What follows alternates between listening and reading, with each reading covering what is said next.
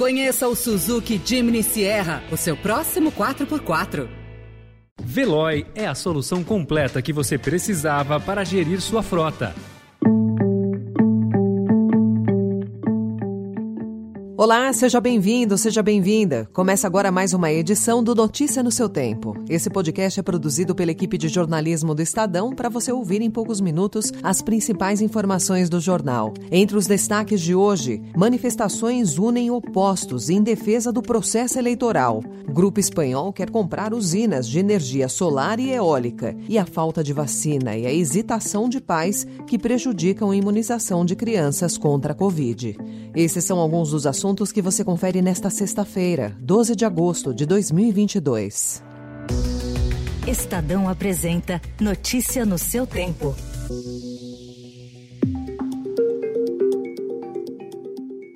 Imbuídos do espírito cívico que lastreou a Carta aos Brasileiros de 1977 e reunidos no mesmo território livre do Lago de São Francisco, independentemente de preferência eleitoral ou partidária de cada um, clamamos às brasileiras e brasileiros a ficarem alertas na defesa da democracia e do respeito ao resultado das eleições. Pelo menos 77 faculdades de direito em 26 estados e no Distrito Federal realizaram ontem atos em defesa da democracia e do processo eleitoral, com a leitura da Carta às Brasileiras e aos Brasileiros em defesa do Estado Democrático de Direito. O ponto central das manifestações foi a Faculdade de Direito da USP, com a participação de milhares de pessoas. O evento reuniu líderes sindicais estudantis, empresários, artistas e políticos de diferentes partidos e posições ideológicas. O documento foi lido por três professores e pelo ex-ministro Flávio Bierrimbá, um dos autores da Carta aos Brasileiros de 1977. Assistimos recentemente desvarios autoritários que puseram em risco a secular democracia norte-americana.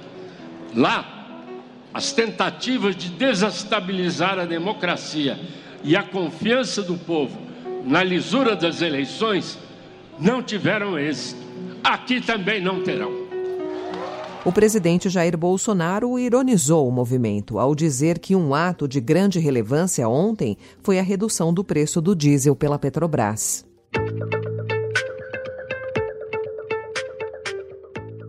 O grupo espanhol Acciona planeja investir 12 bilhões de reais na aquisição de usinas solares e eólicas no Brasil até 2025 e alcançar 2 gigawatts em capacidade de geração no país, o suficiente para abastecer 8 milhões de residências. Hoje, a empresa tem dois parques eólicos na Bahia. Segundo o executivo que acompanha as negociações, a empresa vê a compra de ativos operacionais ou pré-operacionais como meio de acelerar o seu crescimento no país país. Num segundo momento, a companhia deve partir para o desenvolvimento de projetos do zero. De acordo com essa fonte, a empresa mira os negócios no Brasil depois que se capitalizou com a abertura de capital na Bolsa de Madrid e enxerga o país como uma plataforma para um desenvolvimento bastante agressivo.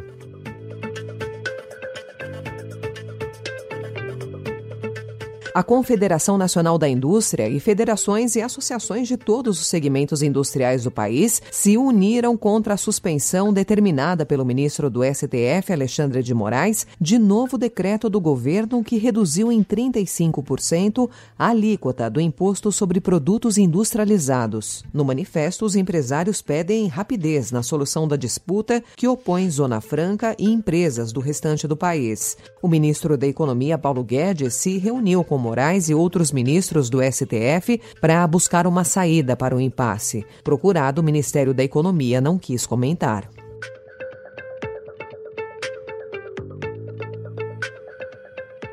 Na Argentina, o Banco Central elevou ontem a taxa básica de juros de 60% para 69,5% ao ano diante do avanço da inflação no país. A elevação da taxa ocorreu poucas horas antes de o índice de preços ao consumidor de julho ser divulgado. A inflação no mês passado foi de 7,4% na comparação com junho, o que levou a um aumento de 46,2% no acumulado desde janeiro e de 71% ante o mesmo mês do ano passado passado.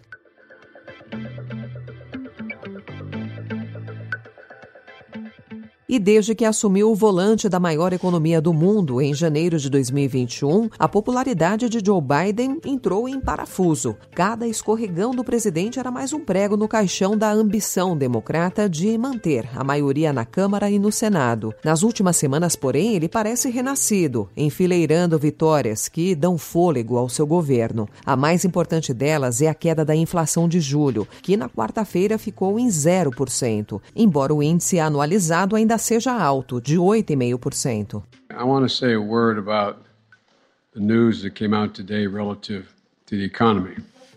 Today, we received news that our economy had 0% inflation in the month of July.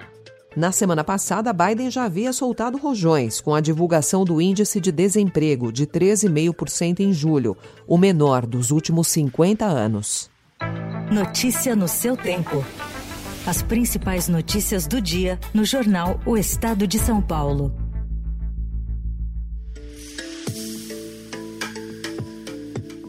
O Estadão também informa hoje que a vacinação infantil contra a Covid tem avançado em ritmo lento no Brasil. De cada três crianças com idade entre 13 e 11 anos, uma está com a imunização completa, segundo dados do consórcio de veículos de imprensa. Metade das crianças dessa faixa etária não recebeu sequer uma dose. Por trás do problema está a falta de doses disponíveis, o que faz cidades interromperem a aplicação e a hesitação dos pais. No Distrito Federal e na cidade do Rio de Janeiro, Janeiro, a vacinação da faixa etária de 13 e 4 anos foi interrompida por falta de produtos. O Ministério da Saúde informou que está em tratativas com os fornecedores.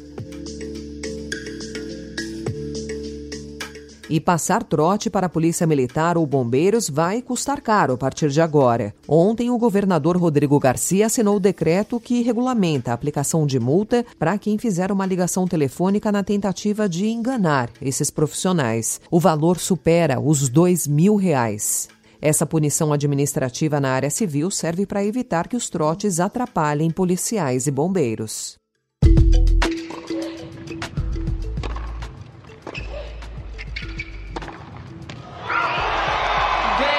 A first match against the world number one, and it's a victory for Beatrice Haddad Maya.